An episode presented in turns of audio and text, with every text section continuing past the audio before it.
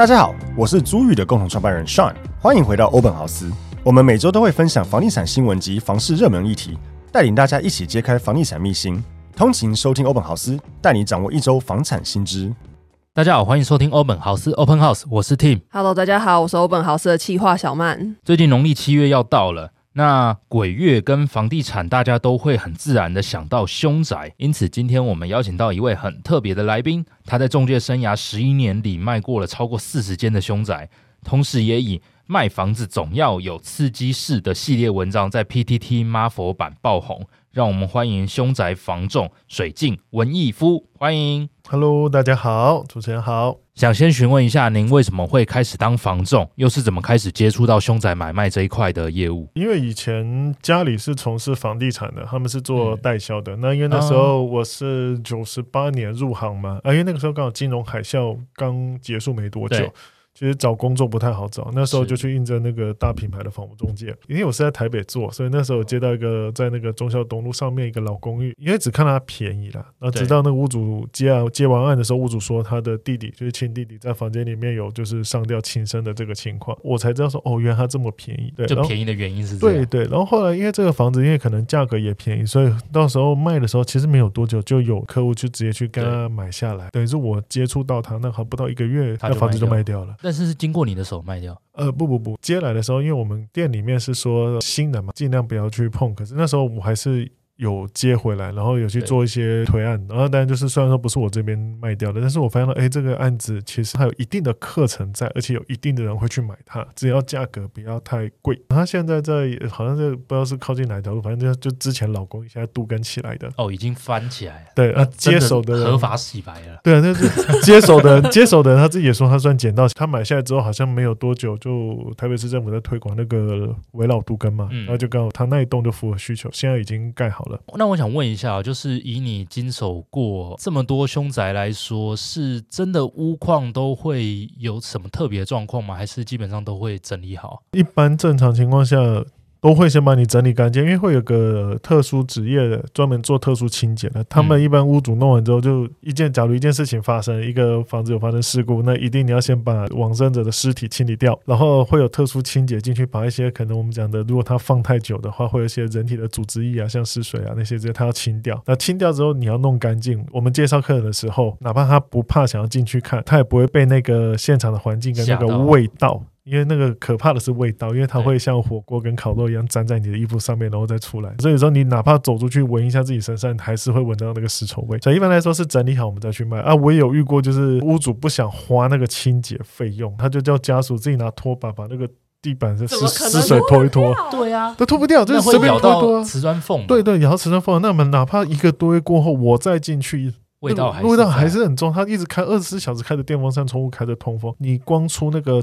电梯的梯厅，你就可以闻到那个房间散出来的那个尸臭哦，真的很臭。可是这种整理是不是有分成物理上跟心灵层面？像刚刚讲的，可能就是物理上的，比如说清洁那一些组织液啊、血迹。可是心理上会需要请法师来可能做法之类的吗？呃，一般有些投资客或者是买主，他们买完之后有没有求一个心安？他们会找自己认识的法师去。那一般来说，你如果不知道，我会帮你介绍，但是我会建议你自己去找，因为。你相信他，就是你相信这个，你相信那个老师才重要。对对对对，因为你自己找了，你相信嘛？但但凡后面有什么问题，至少你骂是骂他，不是骂我。哦，那你开始经手这些东西，最早的时候，那个标的物现况就有这个东西要确认了吗？呃，对，那个时候我们会沟，包括今天我卖给这个客人，我就就是要签约之前，就是还没签名之前，我还是跟他讲说，这个房子有问题，你知道的哦，就是我有跟你讲，说这边有录音，录影是有再三跟你讲说，我我有跟你讲房子有问题，是，哎，有发生事故啊，你。确定你要买，你知悉了，我们有告知了，这样子，嗯，对啊，至少我们都会再跟他确认一次。我们以前也有俗称呢，有多凶嘛？有的意外走的，或者是真的是穿红衣上吊之类的。那你经手过这种一点点凶跟非常凶，真的价格也会有直接的影响吗？如果是凶宅的话，价格影响其实没有差太多。但是如果说你是那种像一般放的久不久，那就是另外一回事了。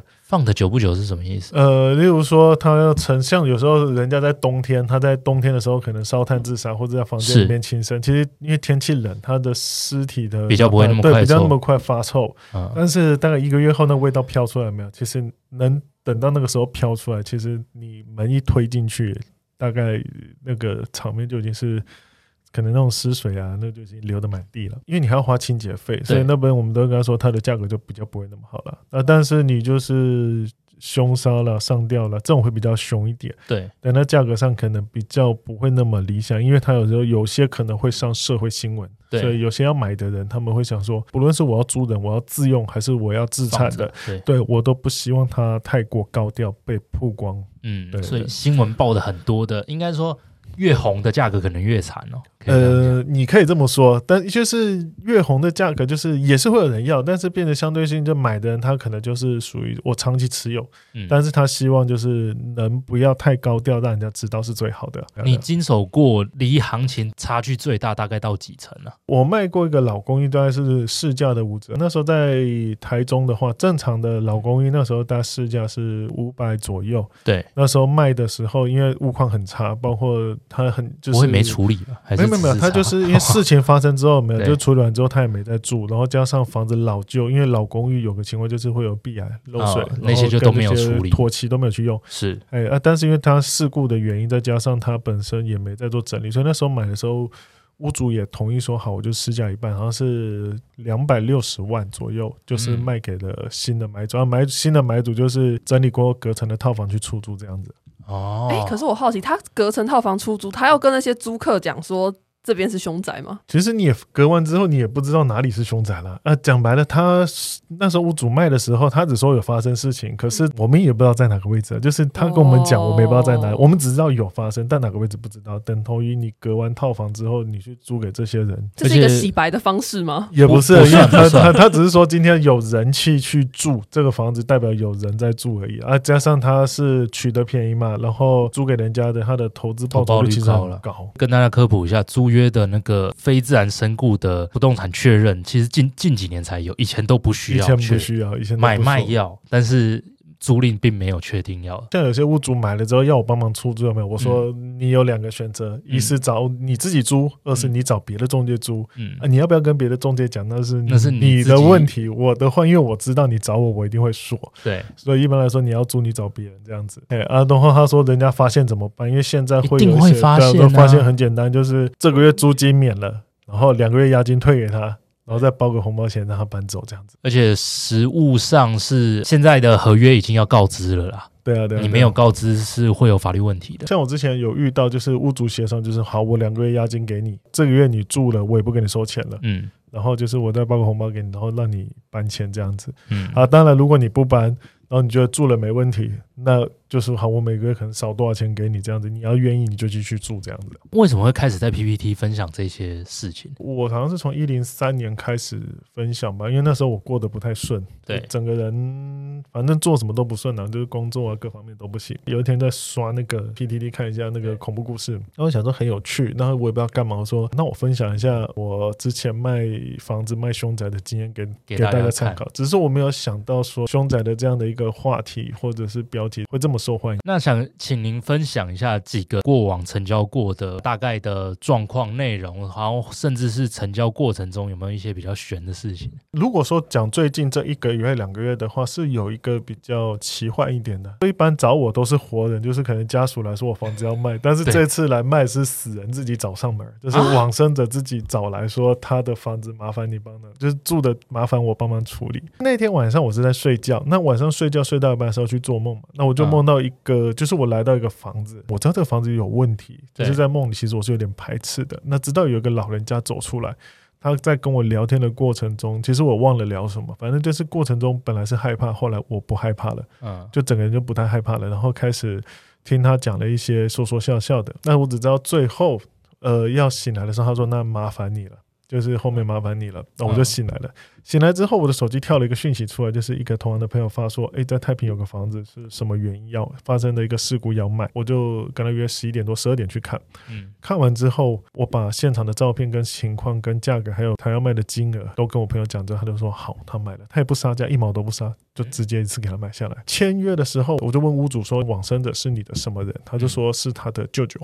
那我就想了一下，因为梦里那个老人家，我就想说。你们像形容一下，对，我就说你舅舅，因为那时候我站起来说，你舅舅身高大概是在我肩膀左右，然后我看到的样子是你的短短的白头发，鼻子有点大大的，就穿的粉红色的衬衫、米白色的裤子。然后我就问他说：“这是你舅舅吗？”那屋主又看了一下说：“对，因为他舅舅入殓的时候穿的是粉红色的衣服，他很他记得很清楚。对，他记得很清楚的原因是说他在帮他舅舅入殓的时候有挑一件水蓝色跟一件粉红色。后来他想想给舅舅穿粉红色的衣服，所以他那时候听到我讲的时候，他说：“对，那就是他舅舅，而且样子的就是他对入殓的时候，包括那个头发的颜色啊，就白白头发啊，长短都跟他讲完了。然后有趣的是说，他给我看照片的时候，我说：“哎，对，可是我看你舅舅没戴眼镜。”他就说：“对，我把我舅舅的眼镜放在他的那个胸口旁边，所以你看到他是没有戴眼镜的样子。”我就这样跟他讲，对。不过也是有缘啊，因为这个朋友就是发讯息过来给我，那我就是去找另一个朋友，就是一个投资客上的一个朋友说，你要不要买？我跟他接手，其实也就是一个晚上睡觉起来四五个小时时间的。那个屋主吓到吗？就听你描述他舅舅的样子。啊，对，他是他是有点惊讶，因为他舅舅入殓的时候的衣服是他自己亲手选的，所以他他说对我讲的会很有印象，这样子。真的好悬哦！像我以前遇到那种凶宅比较不好卖的，其实大部分我会去跟那个往生者，就是他他在哪里往生的，我就去那里跟他讲，你帮个忙。就你帮我一个忙，因为这个屋主现任屋主要卖，你帮我找一个合适的人，就是也不要说合适，是我带来的客户。如果你觉得和你眼缘跟你有缘分的话，请他出个价买下来，然后请他做个法事或办个法会超度你啊，你也不要在这里就是流连忘返的。那我之前有卖过那种类似跳楼的，那个价格不贵，房子很新，房子好像才一年多两年。哇，好新！对对，他是从上面跳下去，然后那个屋主其实那时候有一点点就是抓狂。嗯，他是租客吗？租客，租客啊，所以那个屋主那时候其实很抓狂，就非常抓狂。然后后来这个同行的朋友就是来问我说。我有没有人可以接受？那我带了很多客户去看的人都有，但就是没人去出价。那我就想一想，不对，我就想说，我们下午带两个客户去看的时候，有没有你跟我到阳台去？你就是对你跟你朋友讲，因为他是从那里跳的。我说你跟他讲，这个房子要卖，因为他的这个情况造成屋主的一个困扰，要带给你困扰，请他帮个忙，找一个合适的有缘人买下这间房子。一来是帮你自己解脱，也帮他自己就是做一个解脱这样子。那后来下午带来的时候，两个客人。就有一个人愿意出价，而且那个价格算高的，很好了，算很好的价。因为新房子嘛，一般人家会打很多折。我说没有，那个新房子可能屋主折损顶多折损，就是以他当时预售屋买，到他现在折损可能顶多只有十几二十万，等于是。以价格很高，超好哎、欸！对，那买的人是一个开公庙的师姐，她、嗯、买来之后嘛，就放在神明，就神就是供奉神明，嘿，她就供奉的神明在那边。那个师姐就说，她跟她就是，反正我就是这里每个月有办诵经法会，她加减旁边加减听。就我知道，可能伴随这这两年房价增长，她当时买的价格到现在价差差了那个五百多万，所以那个现在的买主其实他也算，他也自己也说，他说住到现在一他没有问题嘛，二来他也算是透过就是房。价的涨幅，其实它也是有获利的。比起可能你卖不到正常行情，但是以现在的行情去折算凶宅的价格，其实它都是有赚的。比较好笑的，大概就是每次去他家打牌，因为他是一个老人家，老师这个师姐的时候会找一些人家陪他打牌，打那种小小五十二十，他都去五次，五次都输。而且最精彩的是每次我就就要那么一张牌而已，他就留着都不打。然后有的时候问说你为什么不打？他说你后面那个就是我们看不到那个往生者，他就坐在我们旁边这样看看一看，说哎，你不要打这个牌。所以我每次去四个人，绝对是三家输给他一家哦，还五次五次都输。后来说不打，优势很赞啊，是啊，我说这五次五次都不打，就就再也不打了。每次去都输就不打了。接下来我们来进一段广告，房东的小确幸来喽！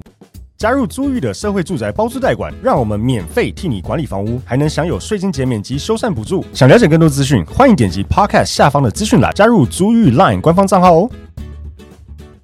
那有遇过那种你卖给人家自住，但是真的住起来之后觉得还是不适合，再找你再卖吗？如果说不适合的话，好像没有。哦，没有、呃、没有没有，因为大部分的话住的话，就是我还没有看到不顺的。但是我知道有些人他命格可能比较不适合的人，他去买会有问题。就是我之前有卖过，也是一个新房子，两年多，租客在里面就是夫妻吵架嘛，那先生一气之下在房间里面烧炭自杀。刚好也是同样的朋友说有没有人要，那我就找人跟他接手。那接手的时候，因为他用一个朋友的名字去登记，我就跟他说：“哎，你这朋友命格够不够硬？”因为我说这刚发生没多久而已，所以可能还会有点。不好的磁场，嗯我们讲的一些怨气在了。他说没关系，他不怕。那我说你明天下午四点来签约。我话说完两个小时之后，要买的那个朋友他打电话来说，哎，他没办法签约了。嗯为什么？因为我话说完两个小时后，他被车撞了。然后因为他是用左手写字，嗯那左手被撞断了。呃，哇，啊，就就是他就是来，他也没办法签名，反正就是左手上是粉碎性骨折，然后去医院就是打钢钉干嘛之类的。然后我就问他说，没有，不是换人头。我问他说，你还要吗？因为他跟他好像是有合股吧，就是反正两个人就想要一起买下。我说你们两个还要吗？打钢钉，他就说要要要，为什么？因为他已经被撞了，我现在不要，就是。白被撞了，他就被白被撞了。他就他们俩协商好之后说：“好吧，那你就是你用带着他的授权书跟他说的东西，就是来这里帮他签约这样。”是，所以最后还是有买下来，有买下来，到现在是租给人家，也没什么大问题。他买的话，他是会找法师，他有找法师去做法事啊。嗯，所以他是目前我是没。听到还有什么问题、啊？哎、欸，我想问一下，同一个位置有六个人连续上吊的这个事情，嗯、房子现在是什么状况？我最后经手的时候是，他是说不卖了，因为网络上最近有人在问我这个问题啊，因为我跟他讲说，我在阐述故事是不太敢把它写得很清晰，就是有些网友非常厉害，那哪怕一点点线索都问我说是不是这里，是不是这里？其实我都说不是，可是有些网友他在发的时候，我发现天哪，他好靠近。他就其实已经很靠近那个房子了，哦、他只要再往前，可能一下抬头看一下，他就可以留意到那样的一个建筑。嗯，对。那大部分我都跟他说，呃，其实不是，因为我都说我忘了这个地方大概在哪里了。前阵子有人在把这个故事其实做详细讲解的时候，他说的比较详细，可是在我得到的讯息是，屋主只告诉我说，这个房子有六个人交代在这里，死因全部都是上吊，他们上吊的时候都挑在这个位置。你觉得那个位置是它特别适合绑绳索，还是说那个地方其实就是一个很普通的地方，但是冥冥之中大家都选在那个位置？因为我们没有进去，因为那时候屋主委托我的时候，一一来是我们去的时候，其实就是对面已经没邻居了，那楼下也没有了。那我的话，当下是在楼下往上看，然后大家就上去一层两户嘛，看完之后好像下来就走了。然后在跟屋主还有当时的一个投资客我们在聊的时候，他在讲这个故事跟我们听到的时候，我就想说：天哪，有六个人交代在这个地方，然后全部都是上吊。然后我就问他说：那他们当时上吊是在哪？他说在客厅靠近厨房的那个位置。他是他是这样跟我讲的，可是实际上我们没有进去。其实我们、哦，所以你其实一直没有进那个房子，没有，因为他也没给我们钥匙啊。他那个时候其实要卖的时候，他也是说，除非你客户真的要再进去。你有去拜拜算命过？然后那个算命的人说你命很硬，适合当凶宅房仲吗？嗯，其实我没有特别说去算命或干嘛，但是因为以前人不顺的时候会嘛。那我我卖凶宅的时候，有时候晚上我就会有梦到那种，就是我回到。案发现场，就那个死者跟着回来，然后我睡觉的时候就回到他往生的那个现场，然后我看着他的那个死亡过程。那有时候我就会去祭拜一下。那有些那个庙里的师傅就说：“你后面跟着人回来。”我说：“对，因为我卖凶宅，然后我去什么什么地方。”然后那个师傅就说：“你能卖是因为你命够硬。”然后二来就是他叫我不要吃牛肉，然后如果你吃牛肉会影响到你的命格，然后就是有时候不好的那种灵体啊，或者往生的，他们就跟着你回来。所以他们叫我，他们是叫我不要吃啊，因为对我来说。它虽然是凶宅，但是它就是就一间房子，对我来说，它是一间很便宜的房子。然后我可以马上找人接手，有钱赚这样子而已。好奇问一下，买卖凶宅的还会来折服务费吗？一般来讲，四项一点不要、啊，不要吧？对啊，四项一点不要啊。没有，我都因为讲真已经很便宜，但是一般屋主那边的话，嗯，我不会玩，我不会去收买。啊、呃，因为你是已经去赔钱，你是用叠价赔钱卖了，所以一般来说，我不会去跟屋主，一般中介会要到四趴，我说不可能，我应该就顶多二到三、嗯，就是二到三这个区间。对，我一定会让利给你，因为我知道你这样卖房子其实是不划算的。嗯，呃，但是你不想留，你又想要卖，我会帮你卖，也找人帮跟你买，但我服务会不会给你收满？嗯嗯，呃，一来是一个让利，二来也是当做就是可能。帮屋主一个忙呗，会有人特别呃上网找你，然后请你处理这样的房子，但是是离你的商圈非常远。有，我最远也有卖过台东的，就是到屏东去了，嗯，屏东靠近大鹏湾那边的，哦，呃，那个老通天最后好像也被拿去改民宿了。那时候是一个先一个先生买去的，嗯、那我我也不知道他要干嘛，反正那时候市价大概市价的六折多，他买走了。嗯买走之后，我也没问他要干嘛。然后有一次，我问我问他说：“哎，你后来怎么做？那个房子怎么做？”他说：“要跟他朋友两个把它整理一下，就是当民宿去出租了。变民宿出租就不用跟住客说这里曾经是凶宅，不用，因为你一天 你你来住等就住那一两天两三天，然后就走，而且来来去去的，其实影响也影响不到你。哦，啊，顶多你晚上可能时运不好看得到，那就是另外一回事了。针对于这一些屋主啊，他们最后成交之后，对您应该都怀抱感谢吧？嗯，也不是称不上感谢，因为简单来说就是帮他解决他的问题而已。如果有些屋主他房子比较新，或者是刚买没多久就发生这种事，嗯，他会不知道怎么做。那我唯一能做的就是，如果你确定你要卖，嗯，那我说我尽量用最小的伤害，然后是你可以接受的，可能价金折损的范围内，我找人帮你接受，嗯，那就是我我唯一能帮你做的是这个样子啦。我之前有遇到我朋友。他是小孩在他的房子自杀，然后他家人想卖，他不想卖，所以你有有有没有遇过这种类似的案子？有有有，是我在台湾卖过那个透天，就是小孩啊，小朋友、嗯、也是大概十八十九岁吧，感情所困，就在家中房间里面上吊了，家里的人想卖。但是爷爷奶奶他们不想卖，怕卖了之后孙女回来找不到，对，回来找不到，说为什么这不是他住的地方？对，我那个朋友也是这样子，很很多人都是这样子，所以也不一定是说真的发生不好的事情，家人们他就一定会想卖掉，还是会有蛮多人是感性层面。对，对啊，对啊，对啊，会舍不得割舍掉。对，呃当然也有那种家属，就是本身家属遇到他自己也不敢去继续住在这个地方的话，他们才会想说卖掉这样子。非常感谢今天文艺夫来跟我们分享这些故事，在这个鬼月听你讲很多故事，真的非常有趣。客气了，不过买凶宅有个好处了，嗯，因为我之前有个投资客也算他算半开玩笑，他说你买凶宅有个好处就是说。你也不用再担心有人在里面自杀了，因为反正他已经是凶宅了，这蛮好。对啊，反正他已经是凶宅了，就是对啊，就是就也不差你一个，再差能更差。对啊，就是也不多，也不差你一个在里面了，他就是多多你一个也不会太多。哎，真的凡事都可以乐观，往乐观想。投资客的观念，他们是在这样讲这个。虽然说听起来有一点好像有有有一点缺德了，但只是说他的心态，他说的也没错啊。反正他已经试了，你真的有困难你讲。租金缴不出来没关系，晚几天缴他也不会说什么，但就是不要轻生。对，哎啊，如果你要轻生也没关系，反正他已经死了，不差你一个。哎呀，这是蛮有趣的观点。对啊，OK，那今天谢谢文艺夫来到我们的节目。有类似的房子想要委托文艺夫的话，那我们也把您的联络资讯留在我们的节目资讯栏。好，他们可以这样子直接去找你，委托你去出售房子。那谢谢大家，我们今天节目就到这边，谢谢，拜拜，拜拜，拜拜，拜拜。